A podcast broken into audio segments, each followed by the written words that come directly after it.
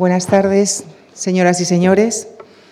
En este ciclo de conferencias que hemos titulado Universo de Co, agradecemos esta tarde la participación de Estrella de Diego, ensayista y catedrática de Arte Contemporáneo de la Universidad Complutense de Madrid.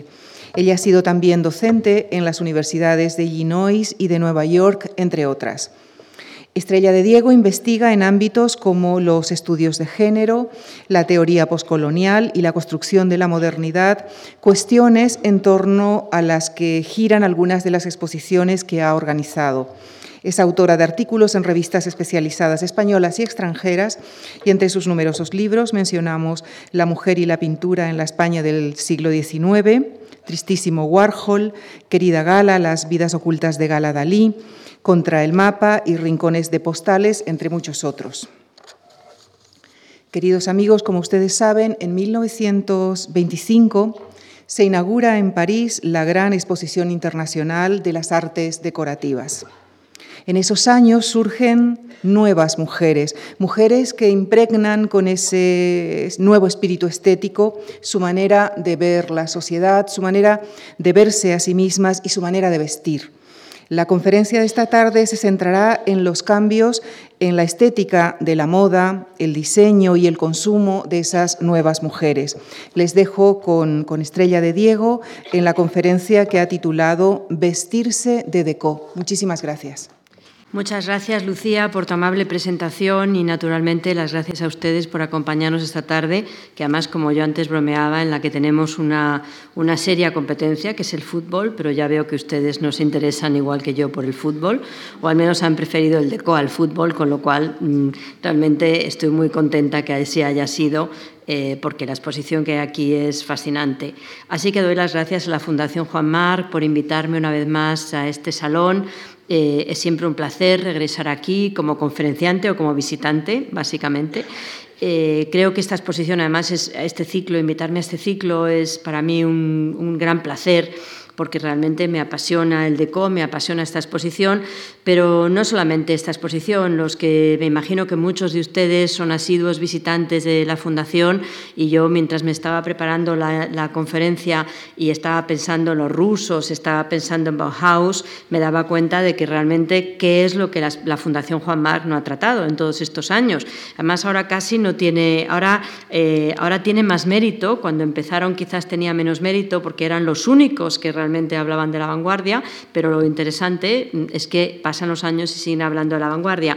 Y no lo digo por ser amable con mis anfitriones, sino porque realmente creo que esta exposición era, era algo que había que hacer en, España desde hacía muchos años. Así que doy las, doy las gracias y la enhorabuena a los organizadores por, por esta, entre otras muchas em, estupendas iniciativas. Voy a empezar efectivamente en 1925, que creo que es una fecha que va a ser un poco clave para muchas cosas, la fecha que nos va a servir un poco casi de punto de partida y de llegada, eh, cuando Alexander Rochenko, aquí le ven ustedes vestido, pues vestido de constructivista, básicamente, disfrazado de constructivista. Seguro que los asiduos a la Fundación Juan Marc han tenido el, placer de ver la exposición de los rusos, que hubo también aquí hace poco, y, ver, y ver algunas cosas de Rochenko. Como digo, llegaba a París en su primer y único viaje al extranjero, invitado por las autoridades soviéticas como representante oficial en la que es el punto de partida para muchas de las cuestiones que vamos a tratar esta tarde que es la Exposición Internacional de las Artes Decorativas e Industriales de París, celebrada precisamente ese año 1925. Su cometido allí era, era presentar el que iba a ser uno, perdón, uno de los, de, los, de, los, lugares más importantes de la creación constructivista y que llegaría a convertirse en el diseño más popular de Rochenko, sin lugar a dudas. Me estoy refiriendo, naturalmente, como alguno ya habrá adivinado ante la diapositiva, a este club obrero, cuyas formas geométricas y racionalistas, e incluso los materiales poco nobles, ya ven ustedes que es en realidad un diseño y un uso de materiales muy sencillos, pues representaban lo utilitario que el proyecto comunista, que en ese momento gobernaba la Unión Soviética, realmente andaba persiguiendo y tenía sus orígenes sobre todo en una realidad tangible, la necesidad de proporcionar un lugar de descanso para los trabajadores, que naturalmente era un punto clave de toda aspiración revolucionaria. A partir de esas dos ideas concretas, educación política y ocio de la clase trabajadora, se organizaba este tipo de estructura, que como ven es una estructura muy apilable. Cuando estamos viendo esas sillas casi nos recuerda a las sillas de Ikea, ¿no? las que todos tenemos en casa, pues por si vienen eh, invitados extra que podamos, que podamos de alguna forma extenderlas. Entonces, como digo, lo que, se, lo que se quería era buscar algo fundamentalmente utilitario, algo nada lujoso, fundamentalmente, como digo, utilitario, y sobre todo seguir las exigencias del momento o como había escrito en la popular revista Left, una de las revistas más claramente unidas a los constructivistas, su mujer, la también diseñadora Bárbara Stepanova, mírenla aquí ustedes, que absolutamente moderna, sobre todo con ese cigarrillo, con ese pelo corto, una mujer de esos años 20, 30, realmente muy moderna, como estaba diciendo, escribía apenas dos años antes a propósito de la nueva ropa, la que ella diseñaba, esa ropa aquí está en su estudio diseñando la ropa, llevando uno de sus modelos. Insisto, me gusta que, veamos un poco este aire absolutamente contemporáneo que tiene esta mujer. En lugar de ser una foto de los años 20, bien podía ser una foto tomada ayer. O sea, es una mujer de una contemporaneidad realmente increíble. O como digo, esas, esas necesidades de la nueva ropa, esta es la nueva ropa, que también tenía que ser apta para, eh, bueno, para, para, para el trabajo. Es una ropa también para esa clase trabajador en ascenso. Y cito a Bárbara Stepanova. La moda, que psicológicamente refleja una forma de vida, escribe en Left, costumbres o gusto estético, deja paso a una ropa organizada para el trabajo en diferentes campos y definida por movimientos sociales. Ropa que toma forma durante el proceso mismo de trabajar dentro de ella, que no se presenta como algo que tiene un valor independiente fuera de la vida real. Hasta aquí la cita.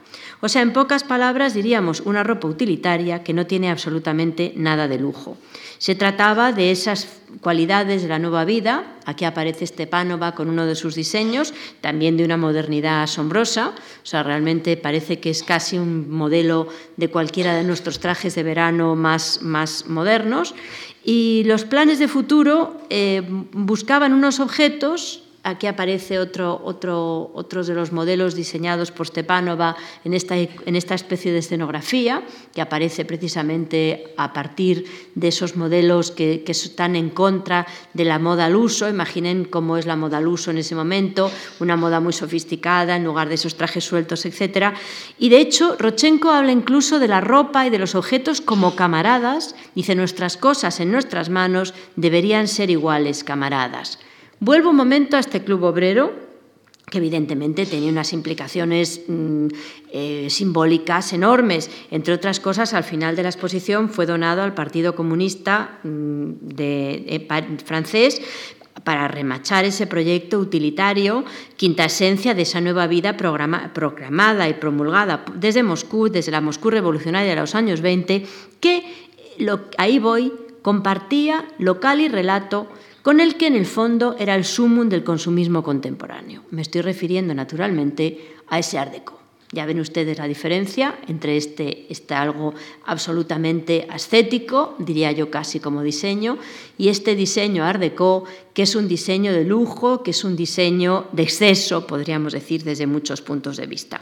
Como digo, en esa exposición de 1925 compartían espacio el, máximo instante de gloria de los momentos más canónicos del Art Deco, ese arte que la vanguardia seria nunca quería tomar en cuenta precisamente porque le parecía un arte de consumo desde muchos puntos de vista, un arte que, que, se fascinaba por los objetos, todo aquello que representaba lo opuesto a lo que estaba promulgando precisamente Moscú en ese momento. Sobre todo, cierto arte anacrónico para muchos de lo que podríamos llamar que eran inutilidades exquisitas. Además, lo que he intentado buscar también objetos, seguro que muchos de ustedes en casa de una abuela han visto estos objetos. Son objetos de consumo, de alguna manera, objetos en los que ustedes han bebido. O sea, yo he intentado buscar este objeto que no es de los más sofisticados, porque efectivamente eran este tipo de objetos extraños, lujosos, inutilidades exquisitas que parecían a veces únicas o artesanales en esencia, aunque evidentemente estaban producidas en serie y que compartían el recinto precisamente con Rochenko y su, em, Club Obrero. En este caso es una estatuilla de Sheresade, traficantes de sueños de Sheresade, diría yo, cuya, cuyos rasos de cuya escenografía compartían la trascienda precisamente con esto que era lo opuesto frente a algo que es absolutamente sofisticado, que sobre todo es un, es un lugar de inutilidades, estas sillas apilables que, como yo antes decía de broma, nos recuerdan un poco a las sillas de IKEA. Pero lo más importante es que en ese momento el deco, lo deco, se estaba haciendo consumo a través de un extraordinario trabajo de síntesis que yo creo que se puede ver precisamente en la sala de exposición las distintas síntesis de cosas. Este es un, este es un pequeño chiste, en La vie parisienne, publicado en 1912 de Louis Marcoussis, que se llamaba Estilo cubista. Ya ven ustedes que aquí todo se ha convertido de repente en líneas, en esas líneas nada curvas, en unas líneas que son absolutamente mm, perpendiculares y que incluso el sombrero de la señora de repente se convierte casi en muy cubista. Estamos hablando de 1912. Ya vamos a ir viendo a lo largo de este tiempo juntos, de, este, de esta hora que vamos a pasar juntos, ya vamos a ir viendo cómo todo esto, que era un chiste en el año 12, el chiste sobre el cubismo que se convierte en un cubismo de consumo, se va a hacer realidad, como pueden ustedes ver viendo las, muestras eh, que se pueden encontrar en la, en la exposición es casi una idea de lexicalización del cubismo. El cubismo, que era un, movimiento serio, y entre comillas un poco a la anglosajona, perdónenme la palabra seria, la palabra anacrónica, en fin, todo ese tipo de palabras, de las cosas que se achacan al deco, que, por eso quizás es un estilo que ha tardado mucho tiempo en ser reivindicado, aunque todos en casa de las abuelas hemos gozado y, casi hemos sufrido eh, de los objetos deco. Como digo, era una síntesis de ese cubismo que era importantísimo. Miren ustedes en este caso, en este, en este caso concreto, ese objeto, que por una parte es absolutamente cubista, es un objeto muy, muy... He intentado buscar objetos que, salvo en el caso de la Sheresade, sean objetos de uso muy corriente del deco. ¿no? En este caso concreto, además, hay una reminiscencia azteca. Ya saben ustedes que Fawcett desapareció por en el Amazonas en 1925 y entonces se convierte en una gran noticia y lo que hacía el deco era ir tomando las noticias, las noticias importantes, que iban apareciendo en la prensa y convirtiéndolas en, a sus objetos. O sea que a mitad de camino entre Azteca, esos rayos solares que siempre tienen que ver con la civilización azteca, y por otra parte el deco, aquí tienen ustedes un objeto, esta Sheresade a la cual yo antes decía, los vales rusos, que fueron importantísimos en ese proceso de síntesis del deco, que empieza desde luego en el Nouveau, o lo neoegipcio, aquí yo he traído esta silla neoegipcia enloquecida totalmente, donde está sentada Diane Freeland, una de las grandes papisas de la moda, y es de la colección de Andy Warhol. Lo he traído de una forma muy consciente porque uno de los primeros en rescatar el Art Deco es precisamente Andy Warhol, cuya colección de piezas, de joyas Deco y de, y de no tan joyas, bisutería Deco, quizás fue una de las más importantes que podemos encontrar. Entonces va pasando un poco ese tipo de pasión, pasión que aparece también hacia lo negro, lo negro, lo, afroamericano. En este, concreto, en este lugar concreto, miren ustedes, esta es Josephine Baker, a la cual volveremos también, convertida en animal salvaje, básicamente, eh, y es la exposición colonial, que fue también algo muy importante. Ya ven ustedes que el Deco va tomando cosas en lo negro es muy importante para las vanguardias, para el, deco, para el cubismo concretamente. El deco va tomando noticias de aquí y de allá y hace un proceso de síntesis que creo que eso es lo que hace que sea realmente tan interesante y que hay un deco en los 20, un deco en los 30 y hasta parte de un deco en los 40. Entonces aquí aparece Josephine Baker. Miren ustedes esa especie de serpiente o serpentinato que aparece y que de alguna manera nos recuerda pues, a, a lo que pensaríamos que son eh, decoraciones africanas o yo que sé, o aborígenes australianas, que también va a tener mucho que ver con otro libro publicado en el año 1925 por D.H. Lawrence, que es The Plum Serpent, también sobre las civilizaciones amazónicas americanas. O sea que ya ven que el año 25 de repente se convierte casi en una especie de gozne en el cual van pasando muchas cosas que son las que propician esa especie de, todo lo que va pasando básicamente con el Art Deco. En este caso concreto, los nativos americanos, que también son algo importante dentro de ese contexto, las civilizaciones extinguidas, en pocas palabras, en este caso concreto, en, un edificio de repente aparecen estos nativos americanos que habían ya aparecido en el Nouveau. Este es un cartel típico del Nouveau hablando de esas exposiciones donde se van mostrando em, estas civilizaciones extinguidas que también forman parte de América. Sea como sea, como digo, hacia 1930 las, los sueños se han hecho realidad y siguiendo el, juego clásico entre alta y baja cultura, que creo que es algo que también tiene muchísimo que ver con todo el DECO, por una parte, diseño único, artesanía, arte, baja cultura, síntesis de movimientos, etcétera, pues la propuesta cubista regresaba un poco a su lugar de origen. Y lo que había sido esta especie de casa de Co de Marcoussis de 1912 se había hecho realidad, como digo, en los años 30, donde había realmente este tipo de, interiores, que por cierto, luego veremos un interior, están, siguen estando muy de moda entre grandes estrellas pop eh, californianas. Eso es un, eh, eh, me parece interesante que precisamente sigan existiendo ese tipo de, impecables conceptos de ambientes de co precisamente por parte, por ejemplo, de alguien como Madonna, la, famosa, la famosa cantante pop. Sin embargo, como digo, la instalación de Rochenko y la apoteosis del Deco estaban conviviendo en una convivencia que esta es una de las casas de una estrella californiana. Fíjense ustedes arriba que hay una especie de mancha, no se ve muy bien desdichadamente, una especie de mancha verde y fíjense en ellas porque va a ser un cuadro de Tamara de Lempica, la pintora eh, de Co por excelencia y una de las nuevas mujeres de las cuales me propongo hablar y guarden un poco en la retina ese cuadro que vamos a ir viendo más tarde. Pues bien, como digo, la contradicción entre la instalación de Rochenko toda absolutamente utilitaria, y por otra parte esta especie de apoteosis del deco exceso es una convivencia difícil, una paradoja, pero que yo creo que es una paradoja que tiene mucho que ver con la propia trayectoria de Rochenko. En ese año 1925, para presentar el Club Obrero, Rochenko llega a París. Y llega a París donde el Art Deco ya está proyectando esta especie de sueño, eh, de sueño imposible de habitar por el exceso igual que quizás el constructivismo era imposible de habitar por el defecto. O sea, quiere decir que cuando estamos viendo muchos muebles de la vanguardia, hay veces que parece que también son inhabitables porque no son todo lo cómodo que el típico sofá que tenemos en casa y entonces ese juego entre el defecto y el exceso me parece que son fundamentales para entender el propio proyecto de 1925.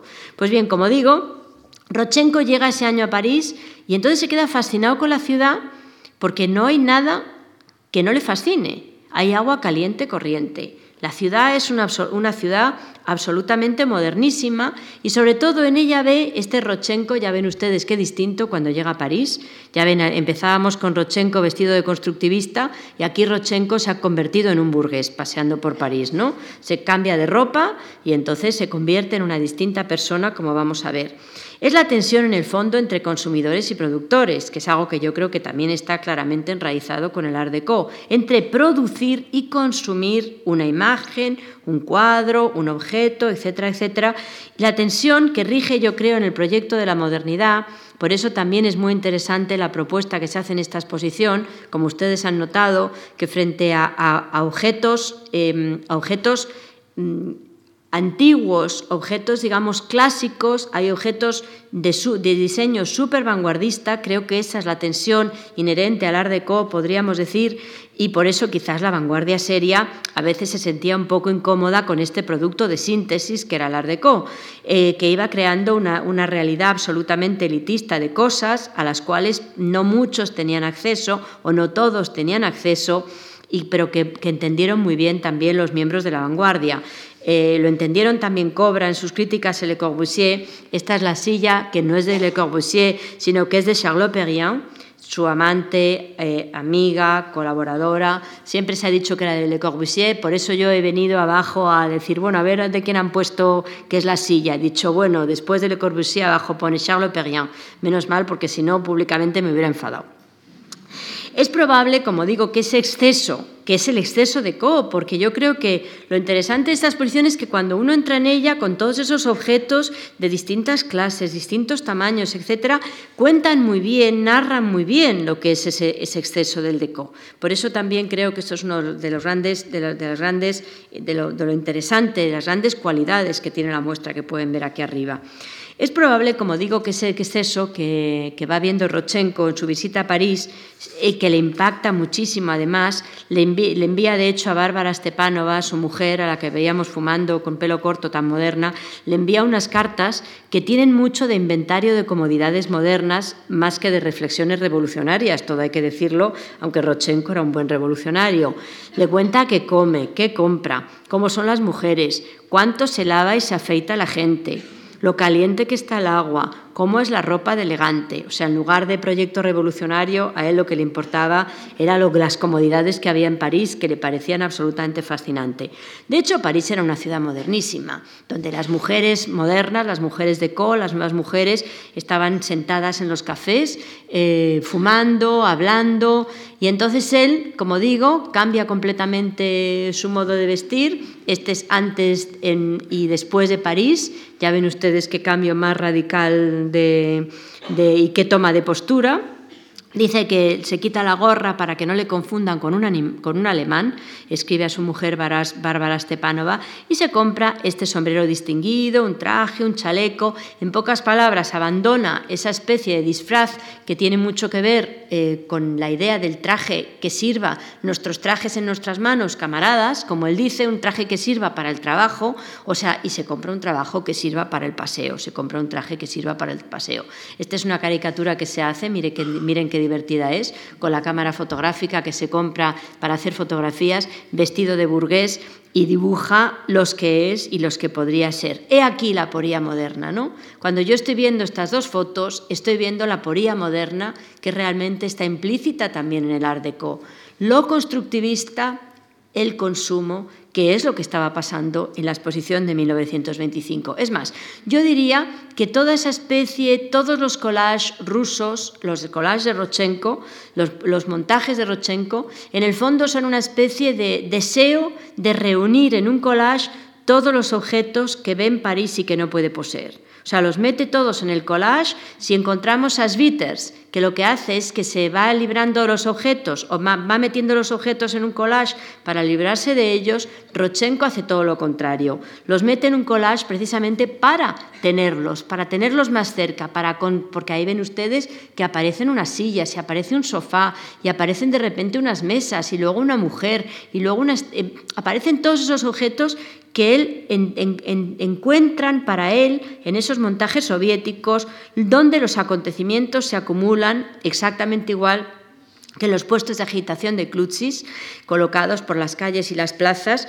Es probable que el lugar donde se, se muestra de forma más clara ese conflicto inherente a lo moderno sea precisamente en Cutemas, el Instituto Superior de Arte y Artístico y Técnico de Moscú, que se crea en 1920 y que es un proyecto muy ambicioso en el cual se intenta conjugar lo, lo público y lo privado el, proyecto mm, y la construcción del proyecto, que siempre me recuerda mucho a la Bauhaus. Seguramente muchos de ustedes, asiduos visitantes de la Fundación, tuvieron ocasión de ver a Albers que, y, sobre todo a Paul Klee, también como maestro de la Bauhaus.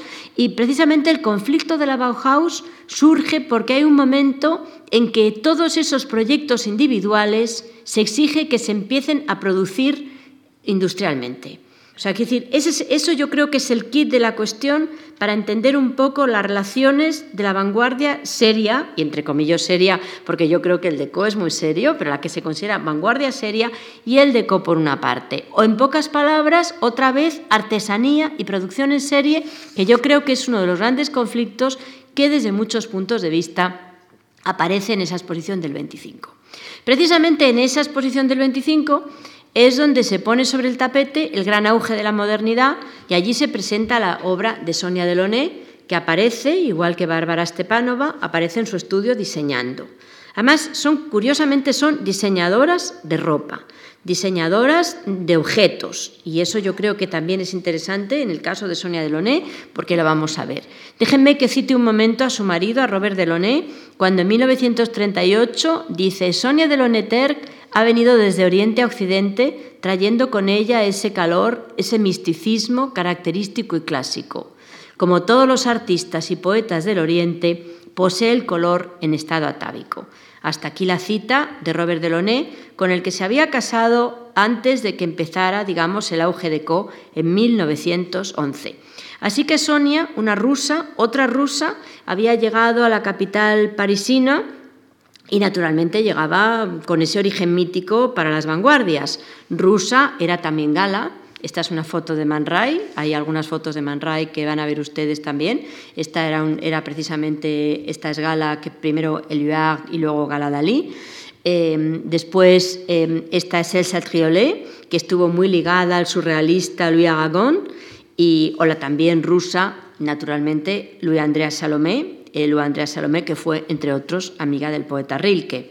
Sonia había nacido en, una familia judía de Odessa, en Ucrania, y entonces al poco tiempo fue, como sucede también en el caso de, de, Gala, es muy interesante el camino que siguen las rusas, digamos, ¿no? Muchas veces se crían en casa de unos parientes más ricos y eso les da más oportunidades, y en el caso de Sonia así fue, pudo de hecho formarse en la Academia de Bellas Artes de Karlsruhe y, allí precisamente empieza a ver a los fobistas. Ahora vamos a ver dentro de un minuto una obra de Sonia Delaunay que hay precisamente en la exposición, que hace con Blaise un collage, un cuaderno absolutamente fascinante.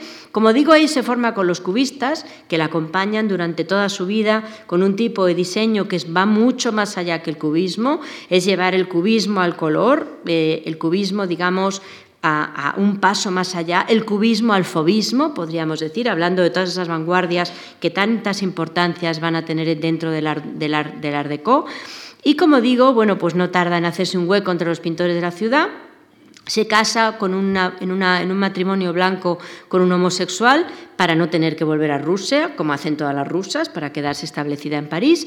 Y realmente, bueno, pues empieza a trabajar eh, partiendo del cubismo y llevando el cubismo un paso más allá con los colores, como estaba diciendo. Y es muy curioso porque mientras que Robert se interesa sobre todo por la pintura, Sonia se interesa sobre todo por el diseño de esa pintura, por lo aplicado de ese, color, que me parece interesante y desde ese punto de vista habla de ese conflicto de un tipo de vanguardia que dice solo pintura y un tipo de vanguardia que dice artes aplicadas, entre las cuales, por ejemplo, está también Sophie Teuber, Sophie Teuber la mujer de Janard, pero mucho más que la mujer de Jean Arp. En este caso concreto es un, es un tapiz. Ella hacía tapices, hacía, hacía decoraciones. Esta es Lobet, decoración de edificios. Esta es Sophie Teuber, también ya ven ustedes que una mujer realmente moderna. Y esto para, en muchos eh, fueron muy amigas, tanto Sophie como, como Sonia, y acá aparecen las dos en la playa, una imagen también de esa modernidad de las nuevas mujeres, las mujeres en la playa, que aparecen con esta especie de albornoces que son naturalmente diseño de Sonia. ¿no? Era la idea de que todo, de los diseños, debían llegar, eh, llegar absolutamente a todo el ámbito, no solamente la ropa, sino los sofás, las lámparas, los cubrecámaras, camas, etcétera, etcétera, que esto por otra parte es una idea muy de Co. O sea, lo que, lo que nos cuenta Marcusí es que todo tiene que casar perfectamente.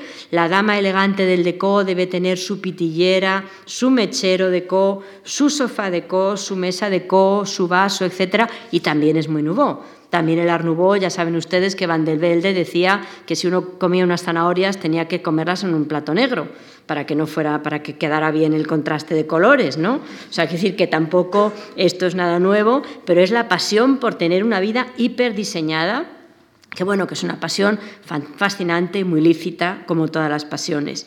Precisamente de los, de los Apollinaires eh, habla el poeta, perdón, de, los, de, los, eh, de Sonia y, de, y, de, y, de y, del marido de los de Loné, habla el poeta Apollinaire y dice una frase que a mí siempre me llama fundamentalmente la atención. Dice, cuando se despiertan, los de Loné hablan pintura, no hablan de pintura, sino hablan pintura, ¿no? Como si la pintura fuera casi una especie de línea de pensamiento que, es el lenguaje de los colores, que era lo que ellos hablaban.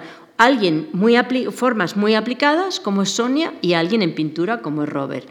Aquí esta es, esta es una obra que siempre se pone como punto de partida, porque cuando nace su hijo, a Sonia se le ocurre algo muy sencillo, que es hacer una, una pieza de patchwork, o sea, pues cosidos trozos de tela para el cubrecama del niño, del, bebé que nace y que de alguna manera crea toda la idea de los vestidos simultáneos, que son, que son una parte muy importante de la moda, no cabe la menor duda, que son muy importantes dentro del contexto de los Delaunay y que desde luego yo creo que proponen mm, unas fórmulas eh, muy interesantes de, de intentar crear un tipo de moda que de alguna forma es la idea de lo artesanal que luego va a pasar a la producción en serie del deco. Vestir de una forma distinta. Vamos a intentar vestirnos de una forma distinta. Todo esto, naturalmente, tiene que ver con las mal llamadas artes aplicadas, que creo que es otro problema básico de todo el mundo deco, las mal llamadas artes aplicadas, porque cuando estamos diciendo artes aplicadas, es como, bueno, algo que no tiene mucha importancia. Y es la broma que alguien dijo, no se sabe si las mujeres hacen las artes aplicadas porque son artes aplicadas o si las artes son aplicadas porque las hacen las mujeres. O sea, la idea de que no se sabe qué, viene antes, pero bueno, ella definitivamente se dedica a hacer esto, que tiene además su origen, obviamente, en el movimiento Arts and Crafts de Inglaterra, que es muy interesante porque revoluciona también la vida de las mujeres. Cuando están ustedes viendo a lo mejor algunos de los cuadros prerrafaelitas, se dan cuenta que, tienen una forma distinta de vestir. Ya no tienen la cintura de avispa, están intentando buscar unos, trajes cómodos. Todo eso tiene que ver también con la idea de que todo tiene que ser perfectamente diseñado, etcétera, etcétera.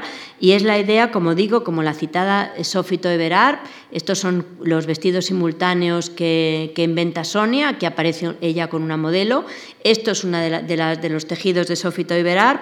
Y no solamente eso, sino que, por ejemplo, Gala diseñaba su propia ropa. O sea, se conserva todavía esa especie de chaquetilla en la Fundación Gala Dalí, o el satriolé hacía collares, etc. Pero bueno, vamos a volver un momento a estos vestidos simultáneos que, como digo, tenían algo de arlequín de alguna manera y que en esa exposición de 1925 eh, fascinan absolutamente a los productores. Antes vamos a, déjenme que me, pare un momento precisamente este, mm, este, en esta obra que pueden ustedes ver ahí debajo. Esto es una parte de la obra que se puede ver ahí debajo, que precisamente es de Blaise Em, en la prosa del transiberiano y de la pequeña Juana de Francia, que la pueden ustedes ver, y es una de las primeras obras donde hace también ese simultaneísmo en, la propia obra, en la propia obra. Eh, simultaneísmo que, como digo, llega a estos vestidos de arlequín, aparecen zapatos, bolsos, abrigos, etcétera, hasta en coches. O sea, la idea de que aparecen coches a juego con los vestidos, que me parece que ya es la máxima sofisticación. Pero bueno, los coches son muy importantes, sin lugar a duda, en el mundo femenino del momento. Pero bien, como digo, precisamente en ese año 1925, en su puesta en escena en la Exposición Universal, ahí tuvo ya su representación, la ven unos almacenes de alta gama que se llaman Merchant Company, holandeses, y entonces el dueño se acerca a ella y le propone que empiecen a producir industrialmente sus diseños. Sea, creo que eso es algo que también hay un cambio de paradigma. Primero pinta casi para, eh, mejor dicho, construye para los amigos y luego se empieza a construir industrialmente y hay diseños de Sonia Delaunay hasta muy entrados los años 50. Estos son los bañadores. Es la idea, sobre todo, curioso, que se hagan bañadores porque la playa llega a ser muy importante dentro de este juego, digamos, de las nuevas mujeres. ¿no? Estos son algunos de los diseños ya producidos en serie después del año 1925. Esto es un pequeño inciso, pero para el que no lo sepa, a Sonia le pilló el 18 la guerra en Madrid y entonces abrió una casa de moda en la calle Columela, a lo mejor algunos de ustedes lo saben, pero si no es una cosa curiosa, que además fue muy importante porque vistió a la alta burguesía y sobre todo a la aristocracia de la ciudad y de hecho, Guillermo de Torre escribe precisamente en la revista Alfar lo siguiente. Dice, ¿quién ha sido el hada generosa que con las solas llaves de sus manos ha abierto la prisión, dejando que se desparramen los colores en nuestra casa, en nuestro indumento, como la bandada de niños o de pájaros? Dice Guillermo de Torre de Sonia Deloné. Bueno, acabada la guerra, evidentemente vuelve a París, abre una tienda que se llama Simultané en 1925, tratando sobre todo de hacer dinero porque se habían quedado sin la fortuna una después de la Revolución Rusa. Y entonces en ese momento, precisamente debido al, al éxito que tiene en la exposición a través de las mal llamadas artes aplicadas, pues empieza a desafiar lo establecido, que vence de un modo magistral y como ven ustedes, pues hace dibujos em, eh, para el propio Tristan Tzara. Y, bueno, y de eso también digamos que somos herederos, y eso también es el deco, lo que podríamos llamar la exclusividad en serie. No es la única que establecía la moda en ese momento, en este caso tenemos a Arte con estos sofisticadísimos diseños, pero sobre todo muy importante fue sin duda en el mundo de la moda el Saskia Parelli con este Shocking Pink, que fue uno de los, de, los, de, los, colores más importantes, diseños imposibles, sobre todo los de Schiaparelli. Es muy interesante además que en ese deco, que como digo, el deco no solamente se queda en los 20, sino que va en los 30 e incluso llega a los 40 veces. O sea, es algo que, digamos, que lexicalizado, cambiado, transformado, se mueve muchas décadas. En este caso concreto son em, colaboraciones que hace con Dalí, al cual también evidentemente le fascinaba el mundo. En este es uno de mis, este es uno de mis, de mis trajes favoritos, donde las costillas están representadas como por extraños pliegues en esta especie de, de, vestido, de vestido em, en este de vestido, digamos, esqueleto. Este es el Shocking Pink otra vez que aparece y estos son los típicos guantes de Schiaparelli y naturalmente lo que todo el mundo recuerda es este sombrero zapato. Ahí está Gala posando con una obra de Dalí en este sombrero zapato que es de Schiaparelli que inmediatamente, digamos, forma parte de esta especie de locura, de moda, de co, de grandes diseñadores. Aquí hay unos vestidos fantásticos que creo que todos nos llevaríamos encantados a casa. Eh, aunque fuera para verlos, no para vestirlos, evidentemente. Y, bueno, y es la idea de la moda como algo muy importante en este tipo de nuevas mujeres que se cortan el pelo y se cogen un cigarrillo y se ponen a fumar. En este caso concreto es Lanvin, que ya ven ustedes que también tiene de repente un brazo que, que, recoge algo. O sea, la idea de la moda como una parte fundamental y la moda, la alta moda, la alta gama, he dicho antes esos almacenes, como una parte fundamental también, evidentemente, de las joyas de Cartier, etcétera, etcétera en, todo este tipo de juegos inmediatamente anteriores y posteriores a 1925, que también curiosamente es el año de otro fenómeno muy enraizado con el deco y con las nuevas mujeres, que naturalmente es el Harlem Renaissance. Si Manhattan siempre mira al sur, Manhattan siempre mira downtown, pues en este caso Manhattan estaba mirando al norte.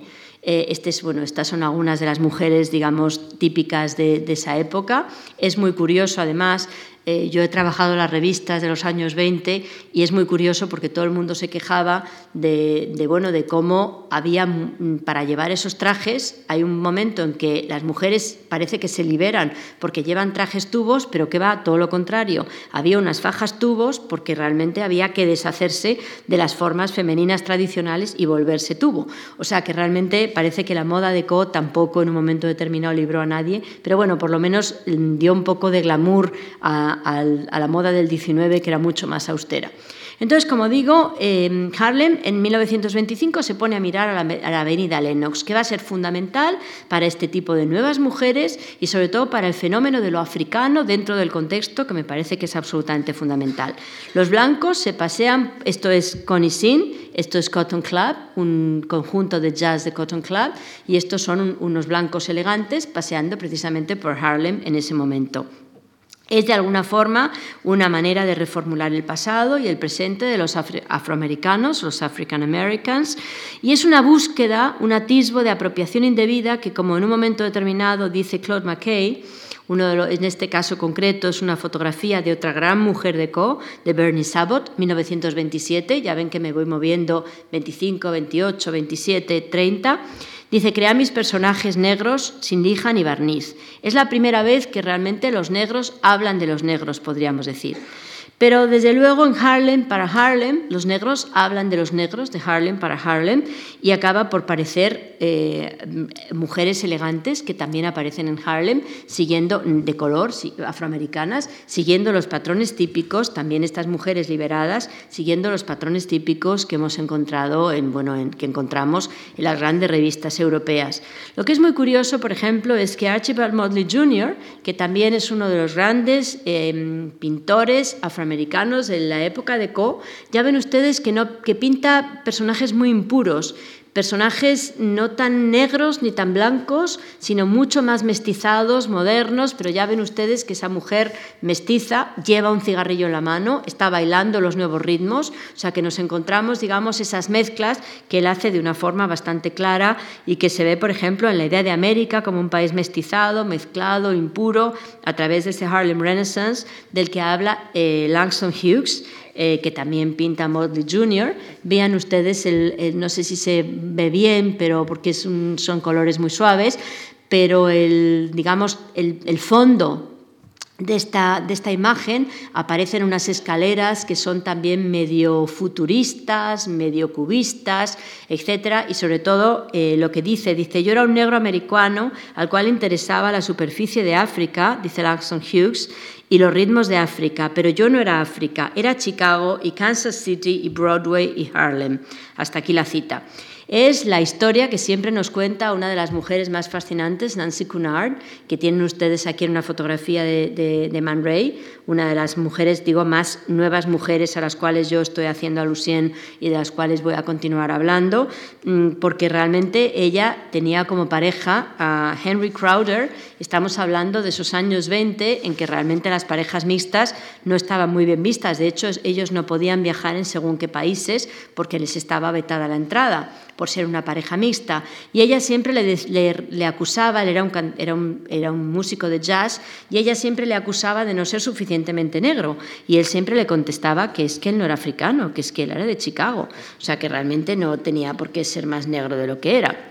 Pero no quisiera que se llevaran una idea de Nancy Cunard equivocada, siendo simplemente una negrófila de las muchas negrófilas, sino que esa nueva mujer que de repente eh, de, una clase aristocrática que reta las normas, que se mm, convierte en la pareja de un, de un mm, em, cantante, mejor dicho, de un músico de jazz, hace una antología muy interesante que se llamaba Negro, que es precisamente el año 31, o sea, esa especie de, juego del 25 a los primeros 30, esos años que son básicas para la reconstrucción de la cultura, en la cual, además de poetas y escritores y escritoras negros, afroamericanos, afrodescendientes, también invita a gente como Beckett o invita a gente como Ezra Pound. O sea que realmente ella fue un personaje fundamental, una mujer que tuvo muchísima importancia. En todo caso, es un poco el mismo juego que aquí aparece Nancy Cunard en otra imagen de Man Ray, que lleva una especie de traje de leopardo y luego todas esas pulseras africanas, o sea, dejando clara precisamente esa idea suya de la, negritud, ¿no? de la fascinación por la negritud. Es un poco lo mismo que Le Corbusier cuando está hablando de Josephine Baker, que es que antes veíamos esta imagen de Josephine Baker, la famosísima cantante de music hall Josephine Baker, cuando la compara con los ascensores graníticos del Deco. Dice que le, le oye en un momento determinado cantar Baby con una cadencia tal que le recuerda a los ascensores graníticos del Deco. Bueno, me parece que eh, es muy interesante como, como, propuesta, aunque en fin, yo diría que, bueno, que también no está exento de problemas, pero bueno, en todo caso, es un poco lo mismo del cantor de jazz. ¿Se acuerdan ustedes esa, esa primera película musical, El cantor de jazz, del año 27? O sea que seguimos moviéndonos en ese entorno en que de repente alguien se disfraza de negro y que al final, bueno, mm, consigue cantar en, en su sinagoga y al mismo tiempo estrenar en el teatro, etc. Pero miren ustedes este imagen divertidísima de Josephine Baker. Josephine Baker era muy mestiza y se disfraza ella también de negra. No era suficientemente negra, tenía que convertirse en más negra todavía, ¿no? Eh, ella representa ese tipo de nuevas mujeres, de nuevas mujeres afroamericanas también, porque ya ven ustedes que fluctúa entre un animal salvaje, como en esta imagen que vemos, eh, alguien que se disfraza completamente de negro de una forma irónica y alguien muy sofisticada. Ya ven ustedes que aquí está con su manager en esta imagen y lleva, el manager lleva en la mano una imagen de Josephine Baker que a su vez lleva los plátanos, en fin, va vestida como de negra exótica, mientras que ella es una mujer elegante. Eh, también eh, tiene mucho que ver con el deco, algo que, era el Baker Fix, es, esa forma de fijar el pelo con una crema especial que luego Man Ray, en esta imagen de Kiki, ya ven ustedes que lleva con el Baker Fix, en esta especie de producción de co, de belleza y moda, etcétera, ya ven ustedes que ahí aparece con, con, ese pelo que es igual que el, de, que el de Josephine Baker. Ella se lo ponía para no tener ese pelo afroamericano rizado, pero luego las mujeres blancas también eh, siguieron el Baker Fix precisamente para seguir las modas eh, en el momento de hibridizaciones que, que como digo, eh, son fundamentales en ese momento. Precisamente las mujeres como Nancy Cunard, modernas y libres, como la propia Bárbara Stepanova, son las que epitomizan el espíritu de los 20. Creo que eso es lo fundamental en todo eso. Mujeres que también pinta Tamara de Lempica, que es la pintora de Co por excelencia, quizás por eso no tan conocida, sobre todo no tan, no tan respetada, porque era una pintora demasiado de Co y entonces las, las vanguardias serias, y entre comillas otras las vanguardias serias, no les interesaba, pero esta es una imagen de 1925. Es la duquesa de la Sal con traje de montar, ya ven ustedes que va vestida de una forma absolutamente masculina, y si se fijan al fondo, hay también, como siempre en las imágenes de Tamara de Lempica, rascacielos, que son otra de las de las, invenciones de Co. Nueva York se inventa precisamente como invención de Co desde muchos puntos de vista y que desde, muchos, desde, desde, desde cualquier ángulo lo que están haciendo básicamente es hablando de unas mujeres emancipadas a través de la ropa, una ropa, como digo, de corte masculino, aunque en este caso sea de montar. Todo esto tiene sus inicios muy al a finales del siglo XIX. Esta es una imagen muy conocida de una fotógrafa, de la fotógrafa americana Alice Austin, en un retrato de Violet Ward, que entre otras cosas fue la inventora de la bicicleta femenina. Esto de la bicicleta femenina parece que es una tontería, pero realmente, ¿qué es lo que nos ha hecho fundamentalmente libres? Poder ir de un sitio para otro. Lo contaba Marie Vasquisev, ¿no? Cuando decía la liberté, o sea, la libertad de pasearme sola de un sitio a otro. Entonces, esa idea de las nuevas mujeres que empiezan ahí, que son las que el deco cristalizan, pero básicamente habían empezado mucho antes, a final del siglo XIX, en este caso concreto es una estereoscopía de la Biblioteca Pública de Nueva York, donde ya ven ustedes la ridiculización del tema bicicleta, ¿no? O cómo se veía a las mujeres en la bicicleta. Fíjense, por una parte, cómo la mujer que está sentada lleva un pequeño gorrito, lleva una, va, vestida con una chaquetilla corta, una corbata, mientras que la otra sigue las normas básicas de la moda del 19 para mujeres. ¿no? En este caso concreto ha ido un poco más allá. Si se fijan ustedes, al fondo aparece la bicicleta y ahí aparece un marido haciendo las labores del hogar, que me parece muy bien, por cierto, y aparece una mujer que está dando, le parece órdenes y lleva ese gorrito otra vez y los famosos bloomers, que son la falda partida, que se pone muy de moda en el siglo XIX, entre otras cosas, para poder ir en bicicleta. Esta es eh, eh, precisamente una de las Daisy Elliott, que fue una de las ciclistas más conocidas en ese momento y que son evidentemente ese, tipo de nuevas mujeres, de un concepto de nuevas mujeres que tienen muchísimo que ver desde todos los puntos de vista con lo que luego eh, pinta precisamente Tamara de Lempica. Esto es, me parece que es una imagen absolutamente deco desde cualquier punto de vista. Como digo, al fondo aparecen los rascacielos, al fondo aparece esa imagen de Nueva York. Nueva York en el año 12 eh, era realmente un poblachón. O sea, cuando llega a Minaloy se queda fascinada porque dice que hay unos pocos edificios downtown, llega en un barco, la poeta Minaloy llega a Nueva York, dice que se quedan, bueno, que parecen las rocas blancas de Dover. O sea, imagínense ustedes, que seguro que han ido a Nueva York muchos de ustedes, cuando están saliendo de la isla, todos esos altos rascacielos. Bueno, el perfil de Manhattan precisamente también es una idea, es, digamos, es el epítome de la ciudad de Co desde muchos puntos de vista. Esta es, otra, esta es una, una, una, casa, precisa, una imagen de la casa de, de Tamara de Lempica, que se parece mucho a la, casa de Co que veíamos al principio de este tiempo juntos. ¿no? Me parece que hay muchas cosas en común y en este contexto deben de situarse las, las mujeres de Tamara de Lempica, que como digo, es odiada, por, despreciada por muchos kitsch para otros y que suele presentarse sobre todo como un personaje de otra época, porque la vanguardia seria siempre veía el deco como una reminiscencia de finales de siglo, como algo que era extraordinariamente anticuado, aunque yo creo que todo lo contrario. De hecho, el deco este es Lartigue otro fotógrafo, bueno, esta es una foto un poquito, es muy de principios de siglo, pero ya ven ustedes qué interesante la fotografía me parece, primero por esta mujer vestida a la moda de principio de siglo, pero sobre todo si se fijan ustedes, hay un coche de caballos que convive con un coche convencional, bueno, un coche nuevo en ese momento, ¿no? Entonces, bueno, me parece que Lartigue es uno de los mejores documentalistas también del periodo de Co, pintando, por ejemplo, a las mujeres haciendo deporte. Mujeres que están jugando al tenis como las pintan los, los em, dibujantes del momento, esas nuevas mujeres que hacen deporte. Ya saben ustedes, además, que es un momento en el que las mujeres hasta ese momento no podían estar morenas, porque estar moreno en realidad hay un cambio de paradigma. Estar moreno es trabajar en el campo y entonces vivir en la ciudad era estar blanco. De hecho, las mujeres a lo largo de la historia han intentado siempre, hasta que llega la vida al aire libre, que coincide con el deco, han intentado siempre tratar de estar blancas. Y en ese momento es la vida al aire libre si uno no estaba moreno, pues era fatal porque no hacía deporte, no era moderno, no había tenido vacaciones, en fin, ese tipo de cosas. Ahora parece que estamos volviendo a que no se puede tomar el sol, pero bueno, eso es otra cuestión. Una imagen de Tamara de Lempica de una esquiadora. O sea, es increíble la proliferación que tanto a través del Arctic, del fotógrafo de Copare por excelencia y los dibujantes del momento, pues en España, Penaos, Bartolozzi, etcétera, pero también dibujantes em, de, de todos los países, en este caso concreto, una mujer de repente eh, con un transatlántico, también la, idea de, los viajes como parte de la modernidad de Co.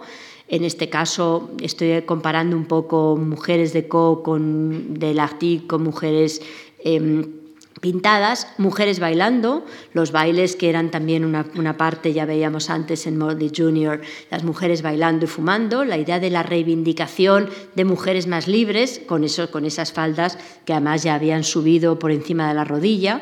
Eh, hay una historia muy divertida sobre los bloomers, se ponen muy de moda de repente los pantalones, se ponen de moda evidentemente con Marlene Dietrich, etcétera, etcétera. Cuando Mussolini llega otra vez al poder, argumentando que, no, que necesitaban mm, menos, menos tela, se pone de moda otra vez las bloomers, la falda pantalón, que entonces se llama para evitar que las mujeres lleven pantalones. Con lo cual realmente esos años, digamos, del periodo de entreguerras son muy importantes también desde el punto de vista de la liberación, de, de la consolidación de esas nuevas mujeres. Miren ustedes, mujeres al volante, que pinta Lartigue. Bueno, esta es, una, esta es una, una, imagen de excursionistas también de esos años eh, del Patronato Nacional de Turismo para el Parador de Gredos, donde aparecen todas esas series de mujeres contemporáneas, modernas, que están realmente bueno, yendo de excursión para que vean que también en España, aunque en menor medida, pero también evidentemente existía. Este es otra, otro cartel publicitario, es muy curioso que se estén utilizando mujeres y coches, una vez más, ¿no? Pero en este caso también si ven ahí al fondo un coche, pero en fin, mucho más disimuladamente, pero ese tipo de nuevas mujeres que en realidad hablaban un poco de, como de este autorretrato de Tamara de Lempica, este autorretrato maravilloso que ella misma se hace conduciendo el coche. Son un poco las mujeres dandies, podríamos decir de alguna manera, frente a barcos transatlánticos. Esto es una imagen del regreso al realismo, al realismo en la Unión Soviética, donde también hay una mujer conduciendo un coche y bueno, y todos los, todos los distintos dibujos de blanco y negro, etcétera, donde hay mujeres al volante que se pueden ustedes imaginar que eran mucho más eh, en los dibujos que en la realidad. No había tantas mujeres al volante, pero en sí que eran una aspiración, en este caso concreto mm, de un avión. No me imagino que no eran ellas los pilotos, porque eso ya sería excesivo, naturalmente, pero sí es esa idea de la modernidad, del viaje y de las mujeres como parte de la modernidad. Mujeres que, como antes decía, quizás estaban, eran más, más eh, delgadas en, los dibujos que en la realidad y, sobre todo, como muestran las revistas eh, españolas de la época, mujeres que intentaban siempre imitar lo que pintaban los dibujantes y que estaban sometidas, pues, bueno, a nuevas, a nuevas exigencias del guion, ¿no? No solamente la faja, de la cual yo antes hablaba, sino también de ese pelo cortado a lo garçon, en este caso tenemos esta imagen tan ambigua, que, tan moderna del Arctic, que casi parece Helmut Newton. O sea, es una imagen de una modernidad realmente extraordinaria, donde aparecen estas mujeres con el pelo cortado a lo garçon. Hay una historia fascinante de Scott Fitzgerald. Ya saben ustedes que Scott Fitzgerald, si yo antes estoy diciendo que quienes, quienes representan al DECO, pues Scott Fitzgerald es, si, la, es el fotógrafo del deco por excelencia, Scott Fitzgerald es el escritor del deco por excelencia, de esa época por excelencia. Entonces, en 1921, si mi memoria no está fallando, escribe una, una historia, Bernice Bobs Her Hair, o sea, Bernice se corta el pelo, que cuenta la historia de una chica cuyo único atractivo era el pelo, una prima perversa la convence de que se corte el pelo y entonces pierde su único atractivo. Pero es esa idea de ese pelo a lo garzón que, da que hace correr ríos de tinta durante el Art Deco de estas nuevas mujeres. Hombre, era mucho más cómodo llevar el pelo corto, obviamente, ¿no? Pero se llega a escribir una pequeña anécdota que les cuento simplemente para relajarnos un poco, y es que decían, bueno, estas mujeres en una revista española que se cortan tanto el pelo esto va a dar muchos problemas, se van a quedar calvas, porque si no, miren ustedes, los hombres se quedan calvos porque se cortan mucho el pelo. Entonces, todo ese cambio de paradigma, las mujeres se lo tuvieron que trabajar, mm, iba a decir centímetro a centímetro en el caso del pelo, porque había muchas cosas que evidentemente las tenían completamente en contra. Esta es Tamara de Lempica, mírenla ustedes, que lleva también su pelito a lo son, ¿no? Y que, de alguna forma está posando pintando, pero está posando pintando con una ropa que realmente, bueno, es un poco de circunstancia, ¿no? Porque parece casi más bien una estrella de Hollywood, como vamos a ver luego, es una mujer de co también por excelencia y pintando uno, uno, de los retratos que veíamos antes y que vamos a ver dentro de un instante. ¿no? Todo esto tiene mucho que ver también con la idea de las nuevas mujeres, en este caso Romaine Brooks pinta precisamente en esos primeros años 20 del 1900, eh, printa a Lady Tunbridge, que es presentada como un noble inglés con sus perros, esas mujeres disfrazadas de hombre que tienen mucho que ver con una, con una obra de well El Posto de la Soledad de Radcliffe Hall, también de esos primeros años 20, año 25, año 27, más o menos entre el 22, 27 pasa todo, donde cuenta la historia de una mujer que de repente vive como un hombre porque su padre esperaba un heredero y al no tenerlo, pues en un momento determinado ella tiene que ocupar el puesto del, del, del hijo que el padre nunca tuvo, ¿no? Este es el famoso autorretrato, precisamente, miren qué bonito es, y, también recordando un poco al dandy de Romaine Brooks, que forma parte de esa generación de nuevas mujeres, que realmente son esas pintoras que tienen mucho que ver con ese cambio de paradigma, que tiene tanto que ver con la época de Co y que rompen ese orden natural por medio de la conducta, las imágenes, la ropa, esa idea de, de ropas andróginas que tienen mucho que ver, evidentemente, con esas nuevas mujeres. Havel O'Kellis, el psicopatólogo sexual, hace hincapié precisamente en estas mujeres andróginas y su clase social elevada eh, y que son las que impregnan, como antes estaba diciendo el deco. Él dice, las chicas inglesas, sobre todo las de clase baja y media, hayan o no perdido la virtud, están extraordinariamente atadas por las convenciones. Por lo tanto, es entre las clases altas donde es más fácil encontrar fenómenos de androginia, dado que es ahí donde hay más libertad de acción y mucha más libertad de prejuicios. Así que básicamente las representaciones de este grupo de mujeres son estas nuevas mujeres, como ocurre con esta imagen de 1926 de Otto Dix. He aquí una mujer de Co. Era una presentadora de una radio alemana y aquí no le falta ningún elemento para ser de Co. Lleva el monóculo, mm, aire masculino, ese pelo cortado más allá de lo garzón, el traje tubo que estaba tan de moda, pero eso sí, las uñas perfectamente pintadas, porque no hay que salir a la calle sin las uñas pintadas. En ese momento esos colores rojos, verdes, sobre todo azules y verdes, se ponen también muy de moda en esa época de Co. Y luego, evidentemente, la pitillera, lo que antes estábamos diciendo, todo tiene que concordar perfectamente.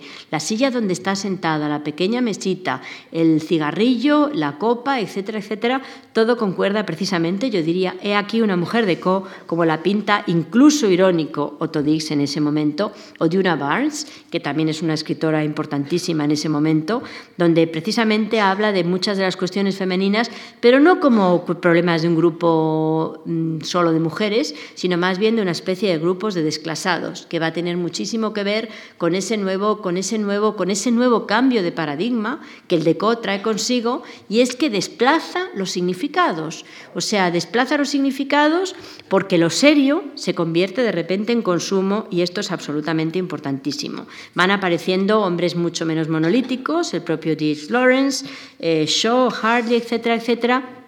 Y desde luego, pues muchas mujeres que tampoco son nada monolíticas. Por eso fascina a Tamara de Lempica en este contexto. Por eso fascina a Tamara de Lempica que lo aprende todo de, las tácticas del estudio fotográfico y sobre todo de los anuncios. Cuando estamos viendo esta chica, también muy deco, con los rascacielos al fondo, el pelo cortado a lo garçon, lo primero que se nos viene a todos la cabeza, me parece, es un anuncio. O sea, la idea de una imagen de consumo. Por eso también Tamara de Lempica es muy criticada por muchos de ellos. ¿no? Se diría incluso que todos esos fondos de las obras son con frecuencia perfiles de una gran ciudad, como veíamos antes en este retrato de la señora de Alambot de 1930 o de este Nadia Herrera que es una obra maravillosa de 1927, y en este punto concreto la estrategia de Tamara de Lempica me parece muy de época, muy del periodo de Co, porque es una especie de serialidad única lo que ella está haciendo. Hay siempre como una especie de algo que sigue y que en cada caso es completamente distinto y que cambia, etcétera, etcétera. Es más, se diría que, como digo, ella misma posa siempre como una especie de estrella de Hollywood Mírenla en este momento, que yo muy perversamente la he buscado con un mono de trabajo, pero en fin, es un mono de trabajo que también me parece que es como el mono de trabajo de Rochenko, ¿no? Que es un mono de trabajo muy design. O sea, que no sé hasta qué punto con ese mono de trabajo también estaba trabajando. En todo caso, ella decía que todas sus obras eran autorretratos. Ya ven ustedes esta otra imagen que realmente está posando como una estrella de cine. Es que está también el epítome de las imágenes de las mujeres de Co, siempre sofisticadas, siempre a la moda, eh, donde ningún detalle realmente cambiaba. Ella dice que escribiendo en una de sus depresiones, fue una mujer muy depresiva, eh, decía que si puedo trabajar, pero para trabajar, para decir algo, debo tener ánimo para decir que estoy vacía. Mi autorretrato no puede hablar de ese tema. Todos mis cuadros son autorretratos. Escribe precisamente en una, carta del año 36 a Gino Pugliesi. Y efectivamente, este es uno de los autorretratos más famosos de Tamara, donde se pinta precisamente conduciendo un coche, que esto me parece que es bastante interesante en sí mismo. ¿no? Eh, ella también tiene una historia de vida muy mítica, como de todas las rusas, ella también, bueno, en realidad era rusa, aunque se hace pasar por polaca, porque le parecía un poco menos, menos visto en ese momento que ser rusa, pero tiene una vida también fascinante. Em, entre otras cosas, bueno, se dice que tuvo una relación muy, muy próxima con Gabriele D'Annunzio, el padre de, bueno, de una especie de dandy redento eh, que escribe la Biblia dandy básicamente a través del placer y sobre todo un personaje absolutamente extraordinario que se inventa el decadentismo. También en ese momento él, él habla, mm, es, es la invención el anuncio habla también de un mundo de objetos, en ese placer, de una subasta de objetos raros, que también desde ese punto de vista es muy deco, es muy pre-deco lo que está contando, y además precisamente unos almacenes que hay en, Roma, que a lo mejor algunos de ustedes lo recuerdan, que son la Rinascente, toman precisamente la imagen, o mejor dicho, la idea los grandes almacenes surgen en ese momento también, ¿no? O sea que más, más parecido imposible con el deco no podemos tener básicamente. Entonces, como digo, eh, estas, estas, imágenes de Tamara de Lempica eh, atrapan su imaginación, en este caso es el doctor Bucar, pero yo siempre que la veo repito que es como una especie de espía y sobre todo es, era, bueno, era un hombre muy famoso en la industria farmacéutica. Ya saben ustedes que una de las grandes coleccionistas de Tamara de Lempica es Madonna, como antes creo que les estaba diciendo. Tamara de Lempica y Frida Kahlo. O sea que imagínense ustedes, no sé si la gente tiene, la alta cultura tiene tanta rabia a Tamara porque la colecciona Madonna o si la colecciona Madonna porque la tiene rabia la alta cultura. Es lo que todavía tampoco sabemos. Pero bueno, en todo caso. Entonces ya ven ustedes que es casi como imágenes de revista de moda. O sea, nada tiene que ver con esas imágenes de la alta cultura a la que estamos acostumbrados, pero es un tipo de, su misma casa, como antes decíamos, donde ahí pueden ver uno de sus cuadros, pues se parece mucho a esta imagen que en 1912 decía Marcusy que, cómo iban a ser las casas de Co. Pues en los años 20-30 las casas de, de se habían hecho ya realidad, ya eran así como él las había pintado. Eh, con estos rascacielos siempre al fondo eh, de muchas de estas mujeres, eh, que en el fondo es la idea de la alta y la baja cultura que aparece en todos sus cuadros y que desde luego tanto fascinaron al Deco y tanto fascinaron a Tamara precisamente en esos años 30. ¿no? He traído aquí otra imagen de la casa de Tamara. Ya este es el cuarto de, Tamara, donde ven ustedes que en una de las paredes, junto a la cama, aparece precisamente esta imagen de la duquesa Y, bueno, y es la idea de una, casa absolutamente deco, ¿no? Hay dos momentos, digamos, de decoración deco, por, hay muchos más, pero para entendernos, uno sin nada, o sea, uno que nos recuerda mucho a Marcusí, despojado, que es más como deco, más em, vanguardista, digamos, vanguardista a la Le Corbusier, y otro donde hay más recargamiento, y ahí ven ustedes que en casa de nuestra amiga Tamara convivían los dos estilos cómodamente, exactamente igual que el deco y las sillas de Rochenko en esa, en esa invención de 1925. Entonces, habría que recordar, como digo, el contexto deco y la Primera Guerra Mundial, porque se caracterizan sobre todo por el culto a la juventud. Eso es algo que hasta ahora no habíamos mencionado, pero que creo que todo el mundo tiene claro. ¿Por qué las mujeres se visten con un traje tubo donde no hay forma de mujeres? Porque forma parte del culto a la juventud.